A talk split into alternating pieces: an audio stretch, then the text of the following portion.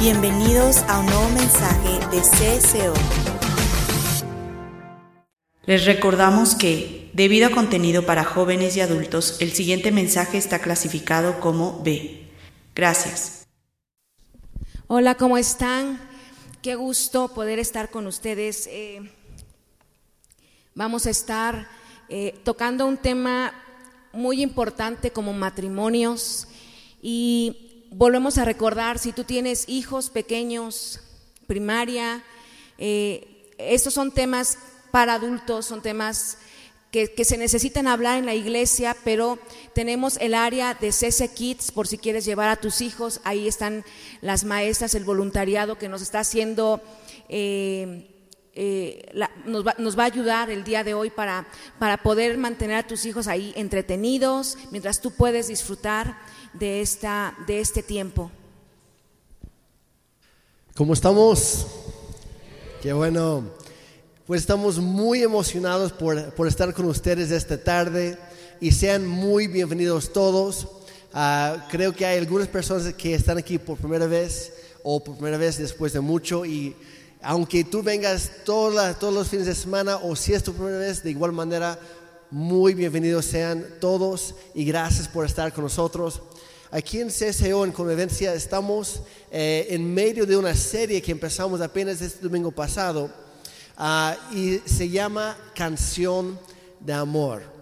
Ahora vamos a seguir sobre ese, esa línea ah, y si no estuviste el domingo pasado, Ah, te animamos a que posteriormente puedas escuchar o ver la, grabación en casa para que no te pierdas en ninguna parte. Y el día de mañana es la parte número 3, por decirlo así. Este, hoy es como que un intermedio de... Ah, pero hemos estado estudiando un libro de la Biblia ah, que es conocido como Cantar de los Cantares.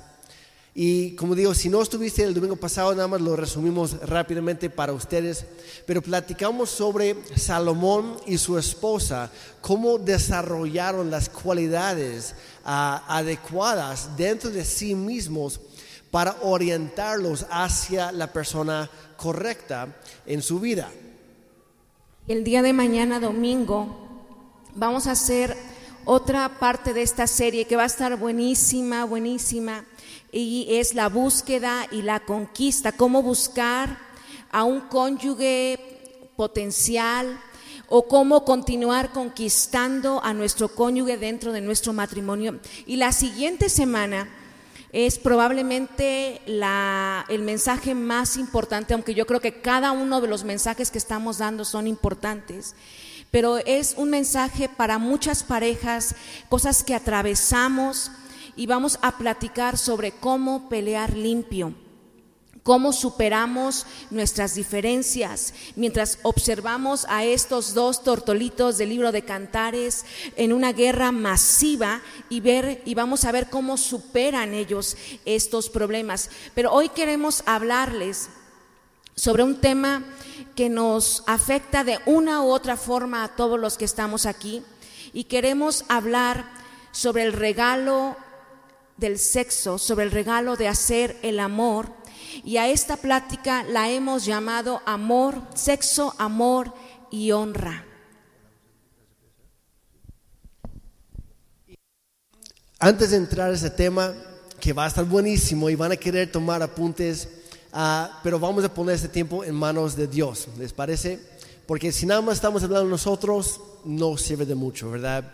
Entonces, que Dios nos hable a cada uno de nosotros a través de su palabra hoy. Padre Santo, muchísimas gracias por, por, tu corazón, por tu palabra que tienes para nosotros hoy. Te pedimos en el nombre de Jesús que tú abras nuestro entendimiento, nuestro corazón para recibir lo que tú tienes para nosotros y que nosotros podamos ponerlo en práctica y honrarte en cada área de nuestra vida. En el nombre de Jesús. ¿Y todos dijeron? Amén.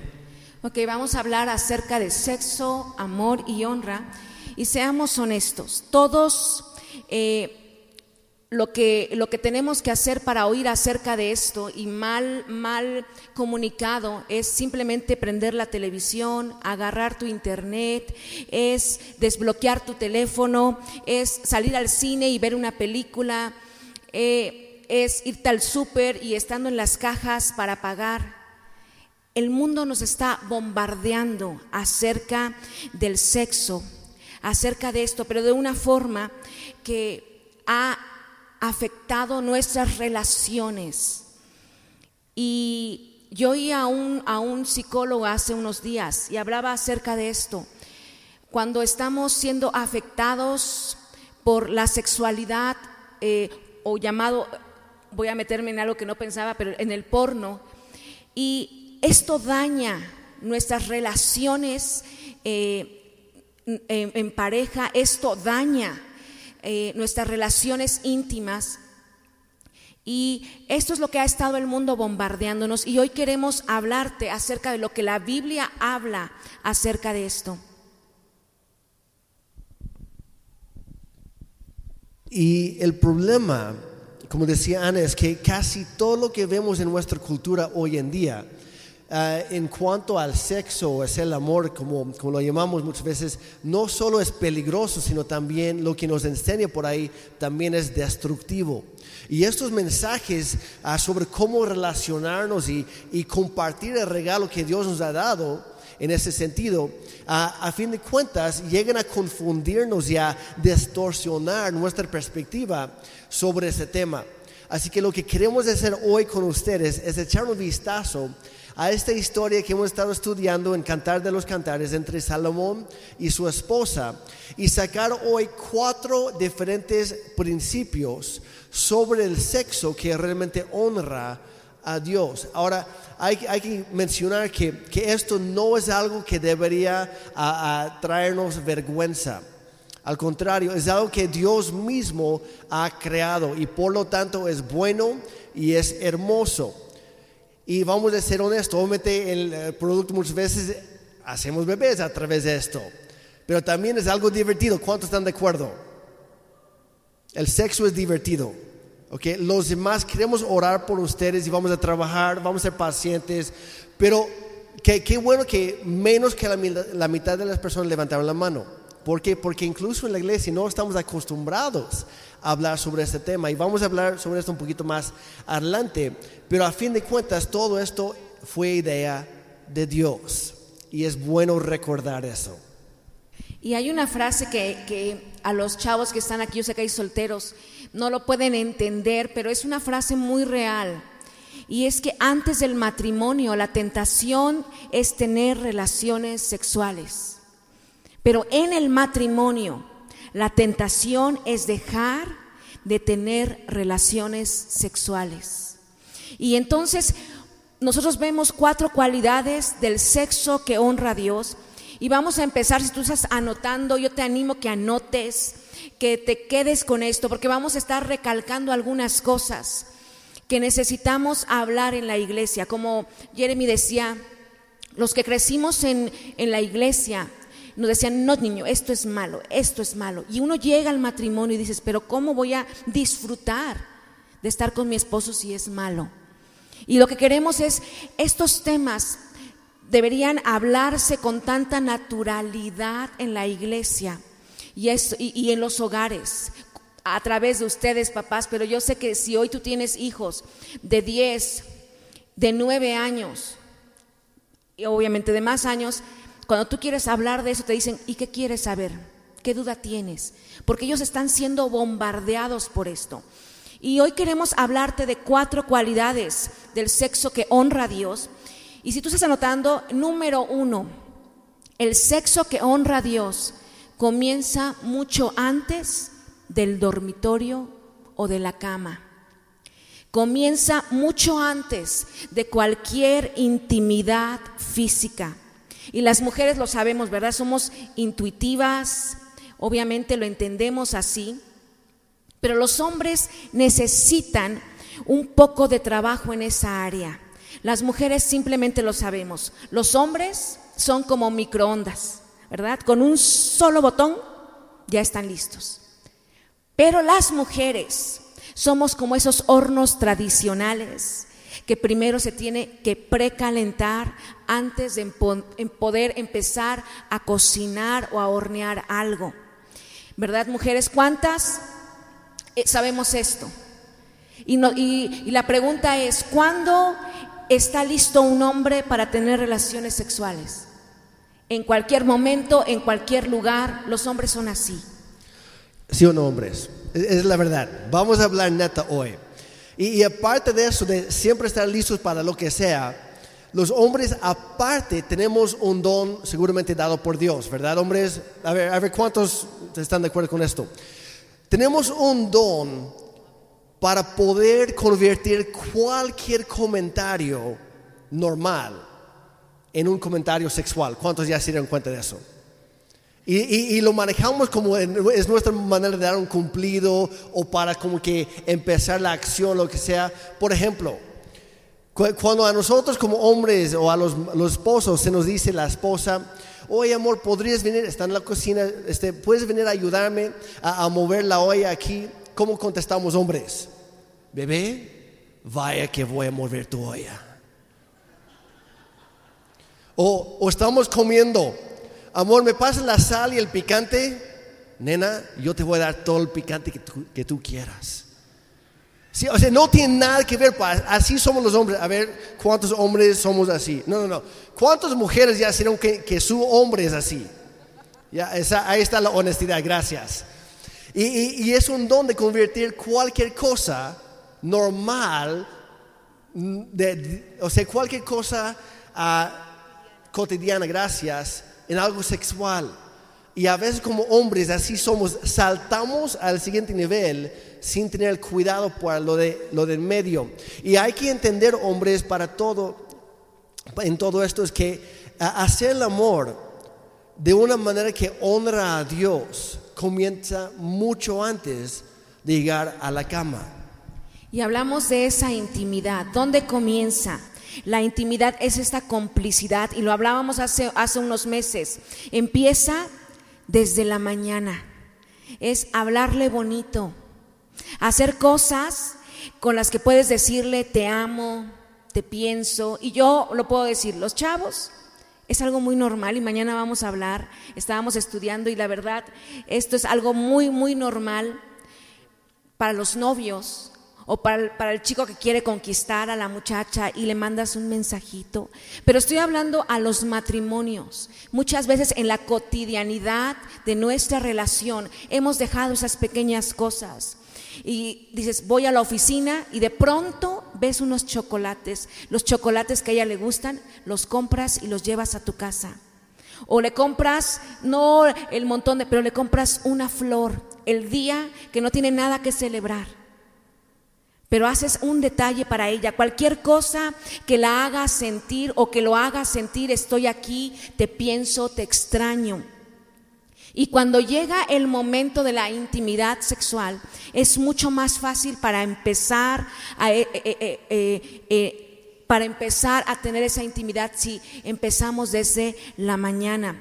Y aquí vemos a Salomón realmente cómo honra a su novia y cómo la elogia, cómo la levanta, cómo mantiene una conversación con ella profunda y cómo él presta mucha atención a los detalles de su vida. Y mira, quiero que vayas conmigo porque estamos hablando del libro de Cantar de los Cantares. Y el libro de Cantar de los Cantares, si tú dices, ¿cómo es posible que en la iglesia se hable acerca de esto? Dios lo dejó ahí. Y es un libro, si tú te pones a leer este libro, es un libro fuerte.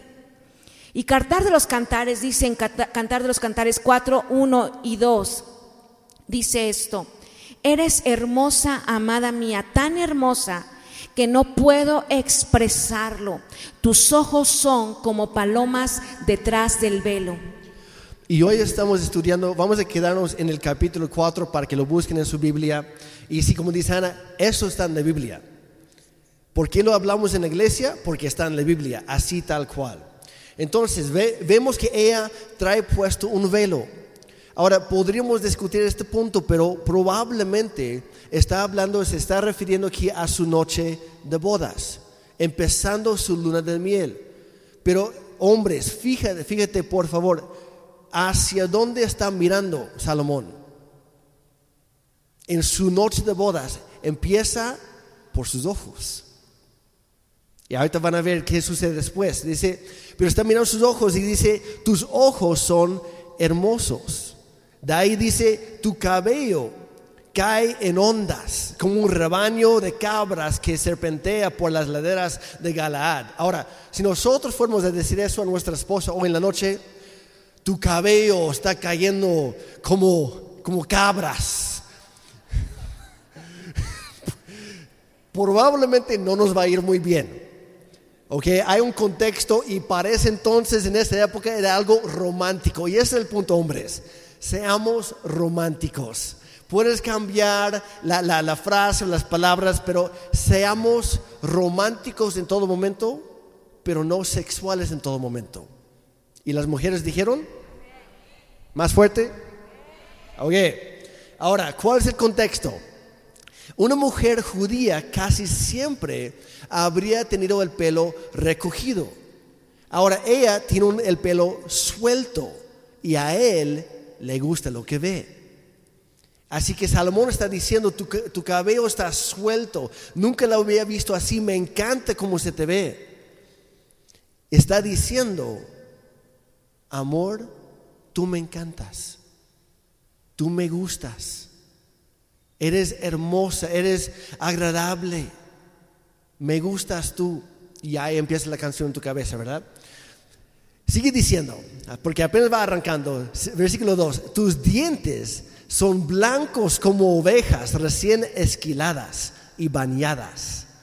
Tu sonrisa es perfecta. Me encanta esto. Cada diente hace juego con su par. En otras palabras está diciendo tienes buen aliento, una linda sonrisa y ay caray, tienes todos los dientes. No falta ninguno. Me encanta eso, amor. Y, hay que reconocer que sobre todo en ese momento eso habría sido un gran logro para cualquiera. Porque no tenían cepillos de dientes, no tenían, eh, no, no tenían hilo dental o pasta dental y no tenían citas regulares con el dentista. Entonces está diciendo, oye, tú tienes todos los dientes y me gusta tu cabello está suelto y hay dientes en cada lugar donde se supone que debe, debe haber uno. Y observa aquí a Salomón que está prestando mucha atención a todos los detalles. No va corriendo hacia el lugar donde él quiere llegar. Toma su tiempo, está fomentando, está levantando, edificando, está cultivando, por decirlo así, este, este momento no solo sensual o sexual, sino romántico. Ese es momento íntimo, esa intimidad física que se construye desde un punto de intimidad emocional. Y hombres, eso es clave, hay que recordar eso. Yo escuchaba a unas esposas, unas mujeres hablando y tomen nota, hombres, porque a veces pensamos, sí, las mujeres somos ah, ah, visuales, pero no tanto como son los hombres. Y muchas veces, ¿verdad? Los hombres salen del baño y se ponen así, y las mujeres podemos pasar y no ves nada, o sea, simplemente sigues. Y escuchaba a unas mujeres decir esto, ¿sabes qué? Lo más sexy que, que, hace mi, mi marido es cuando prepara a los niños para ir a dormir por la noche y los mete a la bañera. Otra mujer decía, me encanta cuando Él me ayuda a lavar los trastes. Y otra dijo, ay, y cuando mi esposo limpia mi auto no puedo resistirme. Él es tan sexy cuando hace esto. Y esto es algo muy general en nosotras las mujeres. Nos parecen atractivos los, nuestros hombres cuando nos están ayudando, cuando nos están sirviendo, cuando son tiernos. Hombres, hay que anotar eso. Y que lo, que necesitamos aprender es que hacer el amor o tener sexo de una manera que honra a Dios empieza, comienza mucho antes de estar en la cama. Puede ser cuando envías, como decíamos, un mensaje de texto eh, sin motivo por la mañana y le dices, estoy pensando en ti, te extraño, te amo, eres la mujer de mis sueños. Apúntenle Apúntenle, si no tienen creatividad, apúntenle. Eres, las mujeres, eres el hombre de mis sueños. Y esto está levantando esa autoestima. Y podría ser cuando simplemente tienen conversaciones reales o prestas atención cuando ella te está hablando. Muchas veces, o la mayoría de veces, yo no sé, pero las mujeres hablamos, yo hablo mucho, yo hablo mucho, mucho, mucho, mucho, mucho. Y de pronto necesito que Jeremy me escuche y podemos pasarnos de verdad hasta las 3 de la mañana. Es como mi, mi psicólogo y estoy hablando y hablando y hablando y hablando. Y eso me hace sentir tan amada. Entonces, necesitamos tomar, eh, saber que, eh, que eh, la intimidad empieza mucho antes que estar, que estar en la cama. Como dijo una cierta mujer, me encanta cuando mi esposo usa sus dones para servir a otras personas. Cuando hace algo piadoso, él es tan sexy cuando hace esto. Y yo les voy a decir algo, hemos hecho Amo mi ciudad. Y a mí me llama mucho la atención ver a las esposas de los doctores, y no voy a decir de qué decir, pero cuando ven a sus esposos en la pantalla, y me ha llamado mucho la atención, he mirado a una que otra, y los ojos les brillan, porque los ven como héroes. Si quieres mejorar tu romance físico, también puedes empezar por mejorar tu relación espiritual. Vamos a mejorar nuestro romance, pero todo está ligado. Cuando oramos juntos, yo decía, a veces estamos en un tiempo, Jeremy y yo, en la noche estamos hablando y terminamos. Eh, hablando y orando. Y esto nos acerca a Dios y nos acerca entre nosotros. Cuando tenemos también esa intimidad espiritual, que es, es más natural tener intimidad emocional y por lo tanto es más natural tener intimidad física. ¿Quieres mejorar tu romance? Empieza orando juntos pero no lo hagan por otra razón. Empieza a, tomar ese tiempo y agarrar de la, la, mano tu esposa y empezar a orar. Hágalo porque están buscando juntos a Dios. Y el resultado muy a menudo será lo que tú quieres que sea. Ahora, caballeros, hay, otra herramienta secreta que algunos nunca han descubierto y hoy lo van a descubrir que, pueden usar y es, realmente efectiva cuando se hace de corazón, cuando se hace sinceramente y no como parte de tu jugada maestra, ¿verdad? Y es conocido como CNS, para que lo anoten ahí en su teléfono o en su libreta ahí, CNS, que significa contacto no sexual. Contacto no sexual. Ahora yo sé que hay algunos que están ahorita pensando, o sea, ¿cómo? ¿Y eso qué es? Porque así somos nosotros. ¿eh? Muchas veces no se nos ocurre tal cosa. Siempre estamos pensando en la jugada final. Pero es justamente eso, es contacto no sexual. Es tocar a tu pareja sin estar pensando o planeando esa jugada al final. Puede ser una caricia, puede ser un abrazo, un masaje en la espalda. Muchas veces, incluso cuando estamos comiendo en el comedor, yo con una mano estoy comiendo, tomando mi vaso y la otra mano está sobre la pierna, la rodilla de mi esposa. Y no está haciendo otra cosa, no se está moviendo, pero está ahí. Para que ella siente que estoy cerca. No estoy buscando otra cosa. Ahí están mis hijas presentes. Claro. A veces, y, están ahí comiendo y muchas veces eh, eh, Ana me pide, me, puedes dar, no sé, me puedes servir un vaso de esto o me puedes preparar un café. Y casi siempre que me levanto y, paso detrás de ella, o, le toco el hombro, le paso a dar una cabeza, un beso sobre la cabeza o lo que sea. Es contacto no sexual, es algo casual. Y todas esas cosas van construyendo la intimidad emocional y van llenando el tanque emocional que, que, nuestras esposas tienen. Y más adelante muchas veces hay una respuesta natural para la intimidad física. Pero nuevamente, tiene que venir el corazón y no porque estás en tu jugada. Porque el sexo que honra a Dios comienza mucho antes de llegar al dormitorio. Y quiero que, que observen co- cómo Salomón habla una y otra vez sobre los detalles de su novia. No, no se queda solo con decir, oye, mamacita linda, vente para acá. O él está enfocado realmente en los detalles. Ojo con lo que dice en el versículo 3. En el versículo eh, Cantar de los Cantares 4, 3 y 4 dice esto, tus labios son como una cinta escarlata, tu boca me cautiva. ¿Qué está haciendo? Está empezando por los ojos y luego va por los pómulos y luego se sigue con los dientes y está bajando. Y voy a decir, esto está abriendo el camino cada vez más y cada vez más. Dice, tus mejillas son como granadas color rosa detrás de tu velo. Y en otras palabras, tus mejillas eh, están sonrosadas. Tu cuello es tan hermoso como la torre de David, adornada con los escudos de mil héroes. Ahora, dice, construida con hileras de piedras. Y me imagino que eso era un cumplido extraño, pero era un cumplido en aquel tiempo.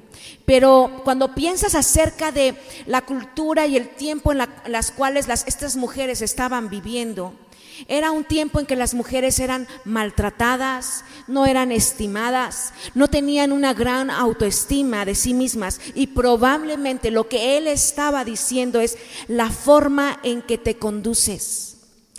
Muestra, muestras esa confianza.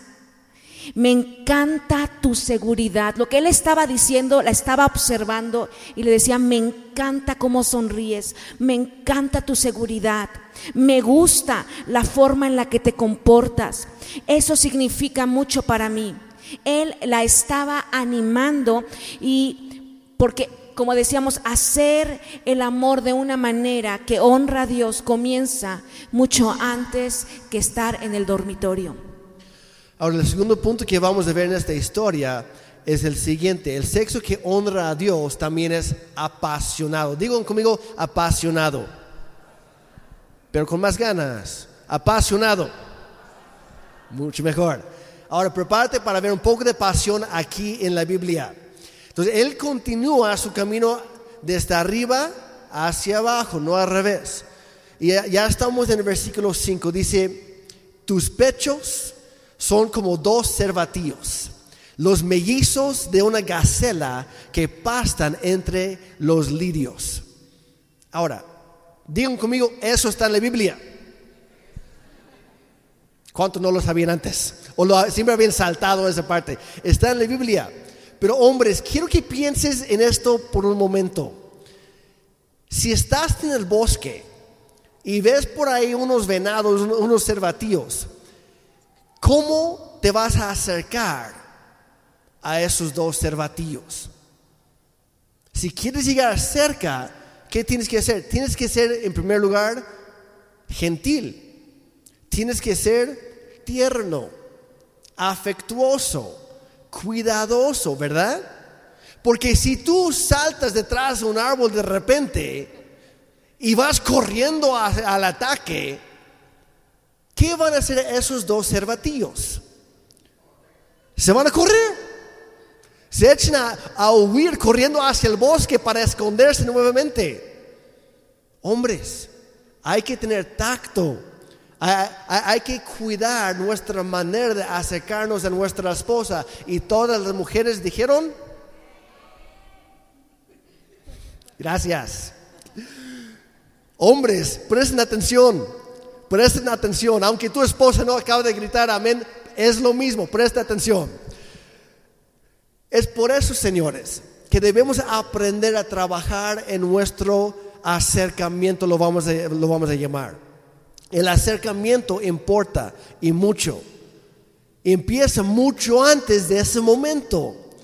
Importa, e- e- es decir, amor, me importas tú, no solamente tu cuerpo, no solamente lo que yo estoy pensando y sí, los hombres lo pensamos muchas veces durante cada día.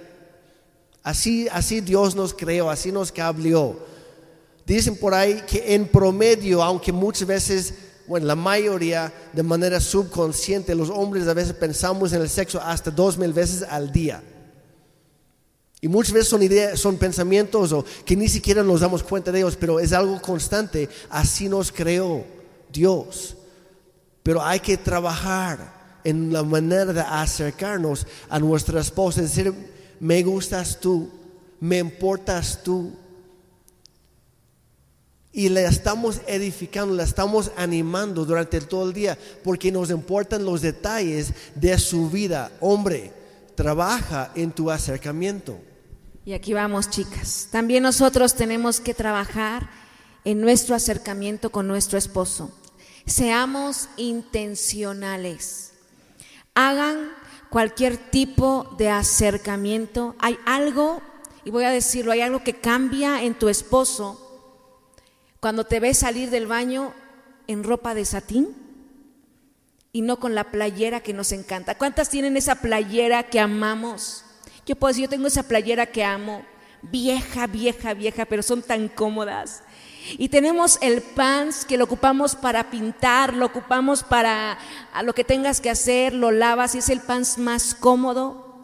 Aquella ropa que grita, tírame, tírame. Haz, hazme un trapo del, del piso, me lo merezco, tírame. Pero esta es la ropa que nos encanta. Y voy a decir algo, tenemos que ser intencionales. Tenemos que aprender a ponernos bonitas para nuestro esposo. Y hay algo que cambia en la mente de nuestro esposo y en, y en, sus ganas de, de, vernos salir del baño cuando te ve con el mismo pants, en la misma playera vieja rota y pintada, a cuando te ve salir de satín del baño. Tenemos que ser intencionales en nuestras, en nuestras vidas. Y ese es el detalle. Él anhela que tú quieras estar con Él y que no simplemente cedas estar con Él. Mujeres, cuando hacemos cualquier movimiento, a ellos les parece esto sexy. Hombres. Y los hombres dijimos, Amén. Cuidado porque la tienen junto, ¿eh? Y los va a mirar feo. Hombres, trabajen en su acercamiento. Y lo que hay que entender es que una buena relación sexual se empieza desde la mañana y lo volvemos a repetir. Porque muchas veces llegan y dicen, necesito tener relaciones sexuales contigo. Y, y, y hay mujeres dañadas y heridas porque una buena relación sexual, esa complicidad se crea en el día. Se empieza con un mensajito, con unos buenos días, mi amor. Llévale el café a la cama, llévale el desayuno. Haz algo que a ella le agrade. Muestras esas, esas muestras de cariño todo el día. Trátala bien. Y ella también háblale bonito y ella también será como algo natural tener esa intimidad. Tenemos que buscar mujeres el acercamiento y es cierto que la vida es complicada. ¿Cuántas saben? Los que tenemos hijos y sobre todo los que tienen hijos chiquitos, la vida es complicada, muy llena de ocupaciones. A veces es imposible que, que crees un momento pero muchas veces tenemos que ser intencionales y planearlo. Fija una fecha. Pide a los abuelos que cuiden a tus hijos. Ponlos, no sé, haz algo. Tráete cena a la casa y prende unas velas. Pon musiquita bonita, romántica durante la cena. Seamos intencionales. Literalmente a veces la vida está tan loca la vida tenemos tantas cosas que si no planificamos, si no planeamos estas cosas, si no somos intencionales, esto nunca será una prioridad en nuestras vidas. Y cuando la vida se pone así, que es simplemente caótica, porque así es para muchos de nosotros, que tenemos, como dicen, ser intencionales, llegar al punto para decir, ¿sabes qué? Ha pasado tiempo, no vamos a dejar pasar más. Vamos a, vamos a ponerlo en el calendario, vamos a planearlo, vamos a planificarlo, vamos a, vamos a ser eh, apasionados intencionalmente. Y, si tú, si te ayuda marcarlo ahí en un calendario que no ve tus hijos o codificado lo que sea, este, ponle nombre. Domingo de diversión. Lunes, lunes de locura por la mañana. Martes al máximo. Miércoles, tú, tú, tú los demás días a, tu gusto. Eh, está bien si nos divertimos así en la iglesia un rato. Eh, hay que hacer de la diversión una prioridad. Y es una decisión simplemente. Puedes escoger divertirte con tu pareja en todo momento. Siempre. Porque sin la diversión el romance y el sexo, el matrimonio es reducido a una, a una relación de negocios a fin de cuentas y no queremos eso, porque nadie disfruta eso. Y lo que no disfrutas deja de ser una prioridad para ti, dejes de invertir en eso. Y, terminamos siendo dos personas que, que sí existimos en la misma casa, pero vivimos dos diferentes vidas muy por separado. Y esta fue la idea de Dios. Nos creó para ser así, para compartir todo. Y debe ser algo intencionado, intencional y apasionado. Dice Salomón, tus servatíos gemelos están paseando entre los lirios y me gustan tus servatíos. Me gusta todo, cada, cada una de tus partes. Me encantas tú, todo tú eres hermosa. Sigue diciendo en el versículo 6. Dice, hasta que despunte el día y huyan las sombras. Piensa eso por un momento. ¿Qué acaba de decir Salomón? Hasta la mañana. ¿Qué está diciendo? Toda la noche. Te quiero toda la noche, amor. Hasta que llegue la mañana. Está, sí, y está en la Biblia, sigue diciendo la Biblia. Subiré yo al monte de mirra y a la colina de incienso toda la noche. No estoy ni siquiera totalmente seguro de qué significa todo eso, pero creo que me gusta. Y no soy el único al parecer. Hashtag eso está en la Biblia. Está en la Biblia. Deberías leer tu Biblia. Hombre, mujer, te conviene leer tu Biblia. Esto es, es asombroso. Pues, porque cuando estudias también el contexto, puedes leer cualquier otro documento histórico que hay, eh, el secular, la historia de diferentes civilizaciones, y siempre que los demás hablan, históricamente, cuando hablan del sexo, siempre es con el fin, el, el único fin de la procreación. Literalmente siempre es que eh, usando el término bíblico, que fulano tal conoció a su esposa y nació fulano de tal. Y así es en todos los demás relatos históricos. Siempre es con el fin de procrear para dejar descendencia. Y hasta ahí, para que perpetúe el nombre o el apellido. Y cuando lees en la Biblia, eso es parte de, pero no es lo único. No es lo único no solo es la procreación, sino también la recreación.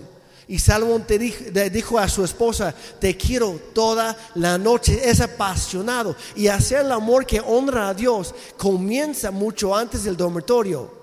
Y es increíblemente apasionado. Es una intimidad emocional que se crea en todo momento. Ahora yo sé que hay solteros acá y dicen, ¿qué hacemos aquí? ¿verdad? Yo sé que hay, de pronto se están aguantando las ganas de reírse porque no quieren verse obvios. Y por dentro dicen, ¿qué hago aquí? ¿En qué momento vine? Yo les voy a decir algo. A mí me hubiera encantado. Yo he crecido, crecí en un hogar cristiano y como yo decía, a nosotros no nos hablaban tan, tan ampliamente de la sexualidad. En la iglesia no se hablaba y realmente era pecado. Todo era pecado no, no, esto es pecado, esto es pecado, no, esto también es pecado. Y uno, yo me acuerdo en mi despedida de soltera y siempre lo he dicho, estaba rodeada de un montón de señoras y, y de pronto me estaban celebrando mi despedida de soltera, caray, y me empiezan a decir, bueno, pues Anita, pues ya, ya lo hiciste, ya te comprometiste, pues, pues casi casi que Dios te ayude, de verdad, eran no sé cuántas mujeres.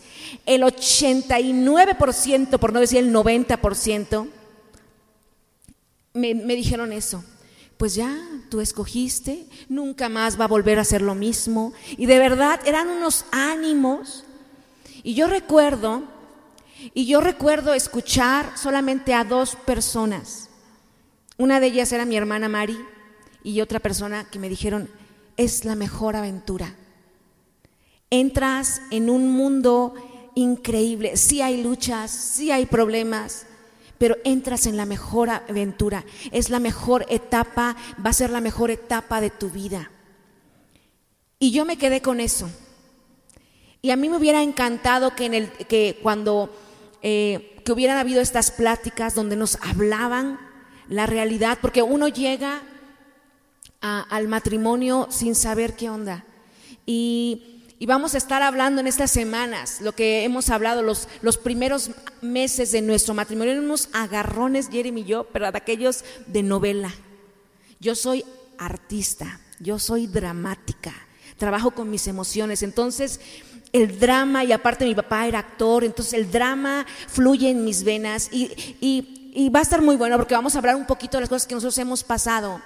Pero esto les sirve a los jóvenes.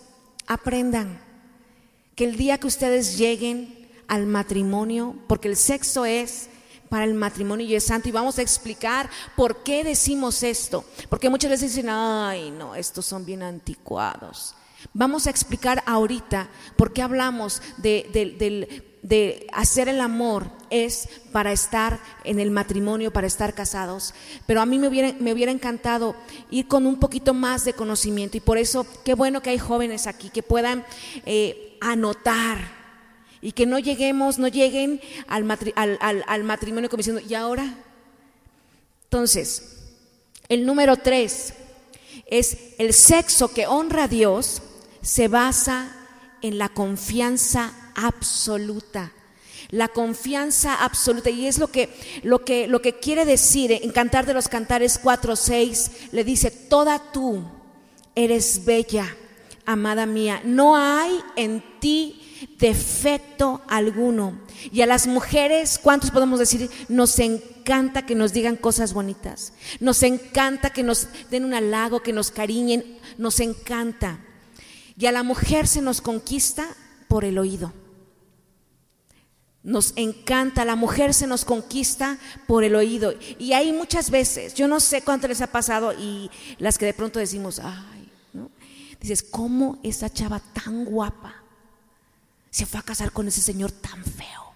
O con ese chavo tan feo. ¿Cómo es posible que esa chava tan guapa se haya casado con ese chavo tan feo? ¿Sabes por qué? Porque supo cómo conquistarla. Y de eso vamos a estar hablando mañana y va a estar muy bueno. Va a estar muy, muy bueno. Y dice, para mí lo que dice la NTV, dice, eres absolutamente perfecta en todos los sentidos. Y debemos aprender que en la intimidad del matrimonio tenemos que respetar el cuerpo del otro. Nunca, nunca, nunca, por favor, nunca, nunca, nunca le digas, vaya, sí que no hemos pasado hambre, ¿eh? Nunca digas eso o no, eso no, eso no se hace. Nunca digas comentarios negativos sobre el cuerpo de tu cónyuge.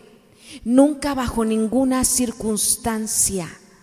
Nunca hables algo malo de él. Y la realidad es que cuando te casas, probablemente sea el mejor momento físicamente hablando para ambos. Yo no sé cuando te pones a ver tus fotos y dices, vaya, porque con el tiempo, ¿cuántos sabemos que la gravedad se hace cargo? Generalmente te ves mejor a los 25 que a los 55. ¿Cuántas saben? Y voy a decir, yo y las mujeres, las mujeres y los hombres ya no es lo mismo que en aquel tiempo. Pero, no, pero probablemente te veías mejor a los 25 hay unos que no, ¿eh? yo voy a decir, hay unos que no, pero normalmente así son las cosas. El cuerpo humano cambia. Subimos de peso, se cae el pelo, se nos pone blanco, nos salen las patitas de gallo, se nos marca esta parte y aunque te pongas botox y botox y botox y traigas las cejas hasta acá y te sigues viendo grande, nada más que un poquito más retirada, ¿no? Tenemos que entender que nos tenemos que amar y respetar, que tienes que darle cumplidos a tu esposa. Porque, como decía, si tú le dices a alguien, ay, es que ha subido de peso, créeme que ella, ella o él tienen un espejo y lo han visto. No necesitas que tú se lo digas. Respeta, honra a tu esposo o a tu esposa. Y disfruten juntos cada etapa de la vida. La verdad, yo creo que no hay, no hay nada más hermoso que tener el privilegio de envejecer juntos. La verdad. Y sí, o sea, nunca, a lo mejor nunca vamos a recuperar, como dice Ana, ciertos, ciertas partes de nuestro aspecto físico. Yo, por mi parte, y ustedes vieron el domingo, yo creo que a, mí, no llego a los 55, pero a, mis 40 hoy en día, yo creo que estoy mejor que a los 25, ¿verdad? Cuando nos casamos. Ana ha hecho un, un trabajo maravilloso conmigo pero disfruten. En todos los sentidos. En todos los sentidos. Terminé lo que doña Karen no pudo. Ah, no es cierto. Karen es mi suegra. Ahí sigo. Pero el punto de todo esto es que con el tiempo, pues a fin de cuentas todos nos sentiremos inseguros acerca de algo. Tal vez sí, eh, tu esposo o eh, mujeres, a lo mejor él, pues sí, ya, ya trae la, la llanta de refacción integrada, por decirlo así. Tal vez ella tenga algunas estrías que antes no tenía o lo que sea. Pero recordémonos en todo momento, nunca vamos a hacer nada más que respetar y honrar el cuerpo de nuestro cónyuge. ¿Ok? ¿Estamos de acuerdo? Porque esto se basa en la confianza absoluta. Eh, Salomón dijo, no hay en ti defecto alguno y ese es un momento increíblemente íntimo en el que comparten absolutamente todo entre ambos. Y en ese momento estás más vulnerable que nunca. Y decidimos honrar y respetar el cuerpo de nuestro esposo o esposa. No es el momento de, hacer chistes o bromas. La verdad, voy, a decir algo, voy a salir del, bosquejo por un momento. Algo que a mí me choca y mucho son los patanes, perdón, los hombres, que, que quieren utilizar insultos con su esposa como si fuera un cumplido. Dice, oye gorda, vente para acá. ¿Cómo te quiero, mi gordita?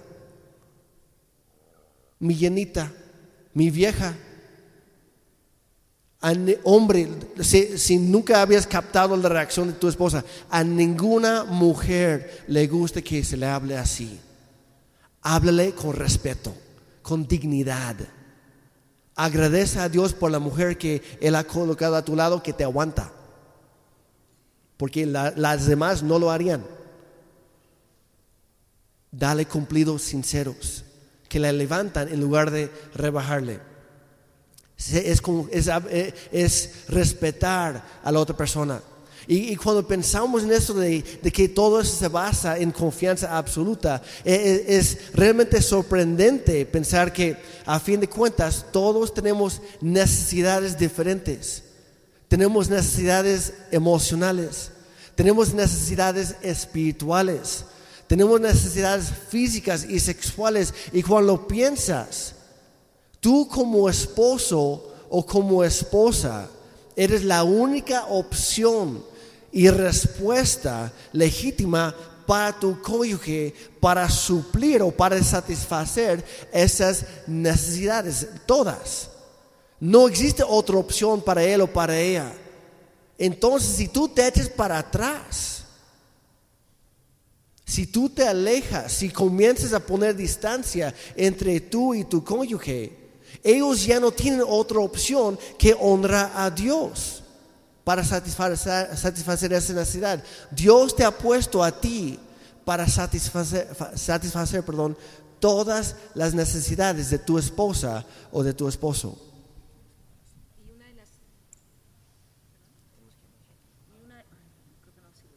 Ya, ya, ya sirve. Y una de las cosas que una mujer puede hacer que ministra más a su esposo es estar disponible para Él. Y no solamente estar disponible, sino involucrarse en ello, estar muy, muy involucrada. Eh, señoras, esto es muy, muy, muy importante. Nuestras necesidades emocionales son tan importantes como las necesidades físicas de Él. Y sus necesidades físicas, hombres, son tan importantes como las necesidades emocionales de tu esposa. Y lo voy a volver a decir, tus mujeres, tus necesidades emocionales son tan importantes como las necesidades físicas de Él. Y las necesidades físicas de ustedes los hombres son tan importantes como nuestras necesidades emocionales. La mayoría de los hombres anhelan tener más sexo y la mayoría de las mujeres no se dan cuenta que esto es una crisis para ellos. Cuando no tienen la, eh, eh, o están eh, en, en relaciones constantes con su esposo, esto se vuelve una crisis a nivel emocional, una falta de sexo. Es tan seria para él como su silencio para ti. Voy a decirlo otra vez. A nivel emocional, una falta de sexo para él es tan seria como su silencio para ti. Y cuánto nos encanta hablar y que nos escuchen. Oí a una mujer decir, y voy a decir el que me entienda, que me entienda en las mujeres, oí a una mujer decir, yo alimento a mi perrito para que no ande buscando comida en los basureros. Mujeres, la única fuente para poder ah, eh, legítima para nuestro esposo somos nosotras. Y en todo eso hay que recordar que la sexualidad no es un acto técnico y solo para desahogarnos tampoco, no. Implica una relación donde constantemente estamos creando esta intimidad que empieza mucho antes, ¿se acuerdan? Y el punto de esto es que reconozcamos que Dios nos ha conectado como matrimonio, nos ha puesto en esta relación para ministrarnos el uno al otro. Y una de las mejores cosas que puedes hacer en cualquier área de tu vida es dejar de lado tus deseos egoístas y decir, antes de querer conseguir lo que, lo que yo quiero, antes de conseguir lo mío, amor, yo te quiero escuchar y quiero satisfacer tus necesidades, sean emocionales, sean físicas, espirituales o lo que sea. Hombre significa, yo voy a orar por mi esposa, aun cuando yo no tenga ganas de orar por ella, o por mis hijos para que podamos tener esa intimidad espiritual, para, que podamos estar en lo mismo, juntos, buscando a Dios como hombre, como hablamos el domingo. Yo voy a poner el ejemplo, yo voy a levantar el estándar. Y a veces, aun cuando no tenga ganas, porque amo a mi esposa o mi esposo, también le voy a dar mi, mi, mi cuerpo en una, en una manera que honra a Dios. Ahora quiero, quiero aclarar algo, hombres y también mujeres, los que hemos sido expuestos a la pornografía, eso no es normal. No es normal. Entonces tampoco es, no, pues yo escuché al pastor decir que, que tienes que darme tu cuerpo en esta posición y así, así, así, así lo quiero, así me No, vamos a honrar a la otra persona. Nunca obligar. Y quiero recalcar, cosas que has visto en la pornografía, no lo hagas en tu, en tu matrimonio. Porque en lugar de estar levantando a esa persona y honrándola, la estás degradando y denegrando. Le estás restando dignidad. No apliques a tu matrimonio lo que has visto en la pornografía. No es normal, no es sano. El que tenga oídos para escuchar. Y hombres, muchas veces nuestra esposa no quiere tener nada que ver con nosotros porque hemos querido obligarla a repetir algo que hemos visto por otro lado. Tengamos mucho cuidado en todo esto, de honrar a Dios y honrar a nuestra esposa en todo momento. Y vamos a ser ah, intencionales en todo esto, porque somos, como dijo Ana, la única fuente legítima para suplir esas necesidades de ellos. Y cuando somos intencionales, de repente hay un giro positivo. Cuando ella me ministra a mí y yo a ella. de repente nuestro amor en general crece más y más y ya no somos tan egocéntricos porque estamos centrados cada quien en el otro. Así que el sexo que honra a Dios comienza, como dijimos mucho antes del dormitorio, es muy apasionado, hay absoluta confianza y la cuarta cosa que es la más importante, en mi opinión, es el sexo que honra a Dios, es santo. Y es santo, santo significa simplemente apartado, ser diferente, ser puro de una manera que otras cosas no lo son. Y esto es lo que Salomón le dice a su novia. Y leamos juntos lo que dice en Cantar de los Cantares. Si tú quieres leerlo conmigo, va a aparecer en la pantalla. En, en Cantar de los Cantares 4, 12 y 13 dice, tú eres mi jardín privado tesoro mío, esposa mía, un manantial apartado, una fuente escondida. En, la NBI dice, eres un jardín cerrado. ¿Y qué está diciendo? Está hablando de ese momento cuando llega la noche de bodas, que le está diciendo, tú te has guardado para mí. Está hablando de para los jóvenes en cuanto a la virginidad. Tus plantas, dice el, versículo 13, tus plantas son un huerto de granadas con frutos exquisitos. El sexo que honra a Dios, iglesia, es santo. Ahora sabemos que al hablar de esto hay personas que están pensando su postura neta en cuanto a la sexualidad, en cuanto a tener relaciones, está muy eh, desactualizada, es muy arcaica, es muy vieja. ¿Acaso no saben en qué año estamos viviendo? Mira, no importa en qué año sea, pero la verdad de Dios permanece para siempre y lo que queremos hacer es explicar por qué antes de casarnos tenemos que guardarnos y guardar ese regalo de hacer el amor hasta que estemos casados. Y la razón es porque Dios es santo. Cuando te casas con alguien, no celebras un contrato. Nosotros como cristianos pensamos que cuando nos casamos, nosotros entramos en un pacto delante de Dios, un pacto que es un acuerdo espiritual que nos mantiene unidos. Y por eso con este pacto decimos hasta que la muerte nos separe, no hasta que ya no sea feliz, o hasta que yo hasta que ella este, deje de satisfacer mis necesidades o hasta que eh, pasen algún dice hasta que la muerte nos separe. Perdón. Estaba anotando otra cosa para que no se me olvide ah, más adelante. Entonces qué estamos viendo en esto pues hay, que entender el contexto detrás de todo esto y, cada vez en la Biblia en que Dios y su pueblo establecían un pacto, y, anote esa palabra pacto, porque de eso se trata el sexo y el matrimonio en sí. Eh, eh, siempre había un derramamiento de sangre.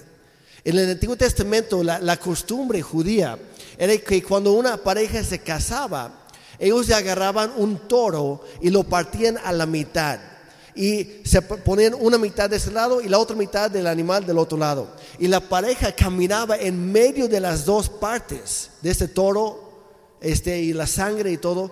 Siete veces entraban y salían, pasaban por ahí. Y, y a lo mejor estás pensando qué tradición tan rara. Pero ¿qué estaba pasando en sí? Ellos estaban diciendo que así como un, un ser tuvo que ser sacrificado, hay una unión de sangre ahora y nada ni nadie nos puede separar. Ahora, ya no vivimos bajo el antiguo, pacto. Ahora vivimos bajo el nuevo pacto. ¿Qué hizo Jesucristo para establecer el nuevo pacto? Él estaba sin pecado y Él derramó su sangre en la cruz para el perdón de nuestros pecados. Luego Él murió y resucitó. Y si alguna vez tomas la, Santa Cena, la cual puedes tomar en cualquier momento, tomas el pan y luego el jugo o el vino y que representa el, cuerpo y la sangre de, Jesús, porque Él derramó su sangre para que nosotros ya no estuviéramos bajo el antiguo pacto, sino el nuevo pacto. Y ahora por su gracia, mediante la fe, Nuestros pecados son perdonados y ahora estamos completos en Él. Y eso es lo que sucede. Jesús dijo en Mateo 19:5, dijo, por esta razón, en el momento de casarse, dice, dejará el hombre a su padre y a su madre y se unirá a su mujer y los dos, fíjate aquí, los dos llegarán a ser uno solo. Los dos llegan a ser uno. ¿Qué es hacer el amor? Esta es la señal exterior, física y visible del pacto interior y espiritual de que cuando nos unimos físicamente a nuestro cónyuge, ya no somos dos, sino que estamos unidos como uno solo. Y en el mundo perfecto de Dios, el hombre virgen, porque la virginidad no es solamente para las mujeres, es para ambos. No hay, no hay derecho para uno ni el otro, es parejo delante de Dios. Y eh, en, en, el mundo de Dios, en la creación perfecta, el hombre virgen en su noche de bodas entraría a su mujer, su esposa también virgen, y habría derramamiento de sangre. Y así se establecería el pacto delante de Dios de que ya no son dos, sino uno solo. Y por eso decimos que el sexo no es solo sexo. No solamente es algo físico o es algo divertido, es santo entre un hombre y una mujer. Cada vez que compartes el regalo de hacer el amor o de tener relaciones sexuales con tu esposo o con tu esposa, en un sentido muy real, estamos renovando nuestros votos del pacto. Estamos declarando, tú me perteneces, yo te pertenezco, somos una sola carne a los ojos de Dios. Y así no solamente es divertido y emocionante y apasionado y hace bebés, pero es intensamente espiritual. Y por eso es cuando hablamos esto. Y es por eso que Dios lo creó así. Es una, eh, una de las muchas razones por lo tanto, tenemos que recordar que ahora estamos en un pacto uno con el otro delante de Dios. El desafío de todos y muchas veces es que la manera en que, en que te has presentado o se ha presentado este tema en la iglesia, como decía, en los hogares, de, oiga niños, eso, esas cosas no se hacen, esto está malo, esto, el sexo es sucio. Y luego, como decía, cuando nos casamos, y nos vamos a la luna de miel y de repente se supone que deberíamos decir, uff, qué bueno. Hay confusión, hay miedo, hay culpa. Y, muchas veces escuchamos, incluso de niños, como decía Ana, no, no, no, no, no, no, no. Y luego te casas y es sí, sí, sí, sí, sí. Y lo que deberíamos, papás, enseñarles a nuestros hijos, en lugar de no, no, no, es espera, espera, espera. ¿Por qué? Porque hay algo mejor, hay algo increíble al otro lado y conviene esperar, porque es algo santo, justo, puro, hermoso. Vale la pena esperarlo, no es por cualquier persona. Hay que, hay que darle esto como un regalo de honra a esta persona especial con quien te casas. Todo el mundo puede estar haciendo otra cosa, pero nosotros somos diferentes, ¿verdad? Es por eso que decidimos honrar lo que Dios honra. Dios nos ha llamado a ser santos, ser apartados y estamos esperando algo mejor. Ahora queremos mostrarle la respuesta de esta pareja que ha honrado, él, él la ha apreciado, la ha perseguido, ella lo ha perseguido a él, ella lo respeta, han decidido esperar hasta el momento correcto y luego esto es lo que él le dice en Cantar de los Cantares 4:15. Dice, tú eres una fuente en el jardín, un manantial de agua fresca que fluye de las montañas del Líbano. Y luego ella le contesta, en el siguiente versículo dice, despierta viento del norte, levántate viento del sur, soplen en mi jardín y esparzan su fragancia por todas partes. Ven a tu jardín, amado mío, saborea sus mejores frutos. Y esto es lo que la Biblia dice, ni siquiera voy a explicar lo que significa porque creo que no hace falta. Pero ahora posiblemente en este momento algunos están sintiendo un poco de culpa de arrepentimiento. A lo mejor están pensando, nosotros no hicimos las cosas de esa manera. Híjole, no estoy viviendo de la manera honrosa en mis relaciones en este momento. Vaya, yo ya no soy virgen. Y yo te voy a decir algo, que Dios, Dios es un Dios que ama y perdona. Y Dios puede restaurar esa virginidad aquí. Ahora, si tú te casas con, alguien que no es virgen, no seas un patán. Y no digas, no, no, no, porque yo oí que tiene que haber el pacto y esto no va a funcionar. Yo he escuchado, yo he escuchado a chicos y chicas estando en, en, en, lugares donde están en clínicas, donde están saliendo de la pornografía, escuchando a un, a un novio que decía, es que ella tiene que decirme todo lo que ha hecho. Y el maestro le decía, ¿sabes qué? Eres un patán. Ojalá ella te dejara. Porque la única persona que tiene que saber, siendo novios, todo lo que ha pasado es el Señor. Y yo quiero decirte, a lo mejor estás luchando, estás, estás están sentados juntos, o a lo mejor estás sentada junto a, a tu novio o a tu novia, en este momento estás pensando, Dios mío, estamos tan lejos de donde deberíamos estar para honrar a Dios en nuestra relación. O algunos de ustedes están casados y pueden decir, pues obviamente Él no hizo lo correcto conmigo, Él no me respetó. Ahora, hay quienes que obviamente voluntariamente entregaron su virginidad, tanto hombres como mujeres, pero algunos de ustedes tal vez se les fue robado. Tal vez fuiste abusado a manos de un monstruo y no tuviste opción. Sea como sea, estás pensando, pues a fin de cuentas, ese no soy yo. Ni modos, ¿y ahora qué hago? Yo no soy santo, no me siento santo, no me siento, no me siento puro en este momento. Y eso es lo que queremos que, que entiendas. ¿Quién tiene el poder para santificar las cosas y las personas. No eres tú, tampoco soy yo. Nosotros nunca podemos lograr eso. Solamente Dios es quien puede santificar a las cosas y a las personas. Y sucede cuando Cristo toca algo o a alguien que éste se vuelve santo. No tenemos la capacidad de hacernos santos solitos.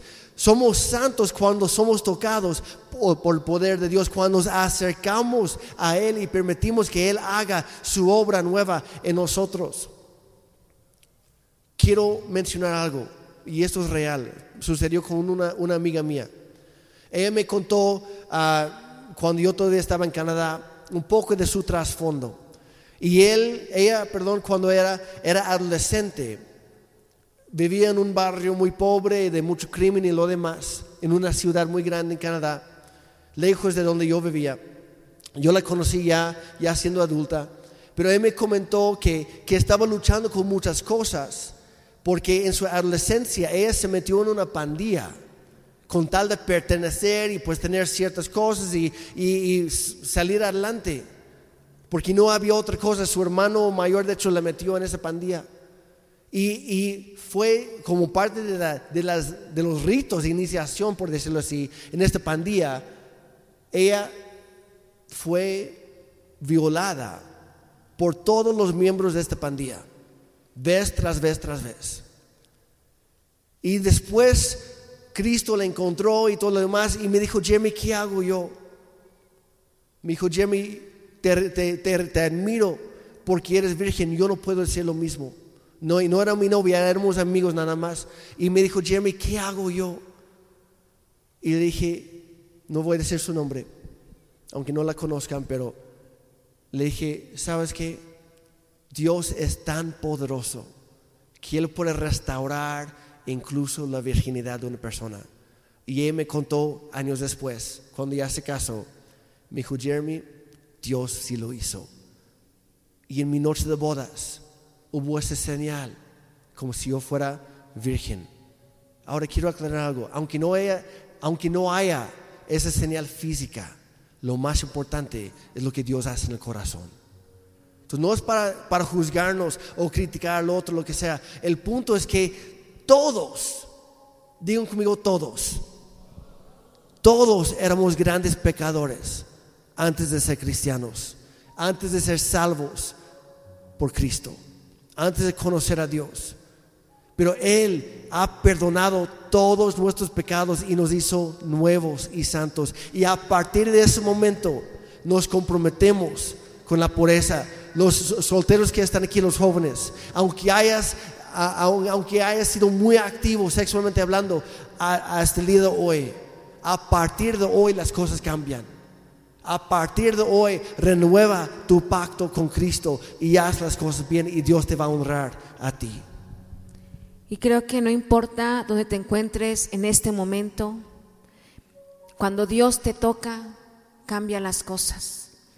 Cuando Dios te toca puede hacerte puro, no importando lo que hiciste anoche o lo que está pasando por tu mente en este momento, si puedes ser tocado por la presencia de Dios, Él puede hacerte santo. No importa lo que diga el mundo, lo que están haciendo todos los demás, porque eso es normal. Y a lo mejor te suena este mensaje, dices, es que todo el mundo me dice que soy un anticuado. Dios tiene algo mejor para ti. Es santo, es justo y es puro. Así que no salgas de hoy aquí sintiéndote culpable y sintiéndote y sintiendo vergüenza porque no hay condenación para los que están en Cristo y queremos que encuentres esperanza para tu vida. No importando qué tan sucio está algo, cuando viene la presencia de Dios, dice la Biblia, que todo se vuelve nuevo. Y ese es nuestro motivo por el cual queríamos compartir esto con ustedes. Y a nosotros nos encantaría terminar este tiempo. Si te puedes poner de pie. Te, queremos retar. Yo sé que vivimos en una sociedad hoy en día muy estimulante, muy sexualizada. Pero te queremos retar, no te conformes con dejarte llevar por la corriente de, nuestra cultura. Sé de frente, sé santo, honra a Dios en todo momento, en cada aspecto de tu vida, incluyendo tu vida sexual. Así que yo quiero terminar haciéndote una pregunta sencilla. Es a nivel individual, y para los novios y sobre todo para los casados, también es cosa de pareja. Y yo te quiero preguntar, a partir de hoy, no importa lo que haya pasado antes, pero a partir de hoy, ¿quieres honrar a Dios en esta área de tu vida? ¿Quieres ponerle el primero? ¿Quieres...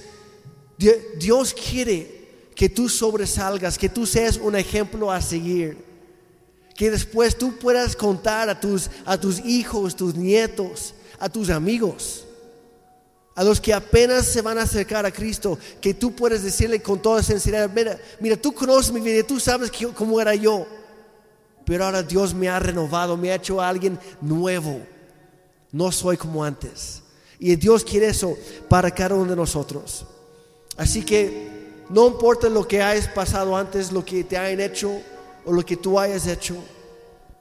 Pero vamos a, acercarnos al trono de gracia porque no hay, no existe un, un pecado que Dios no pueda perdonar.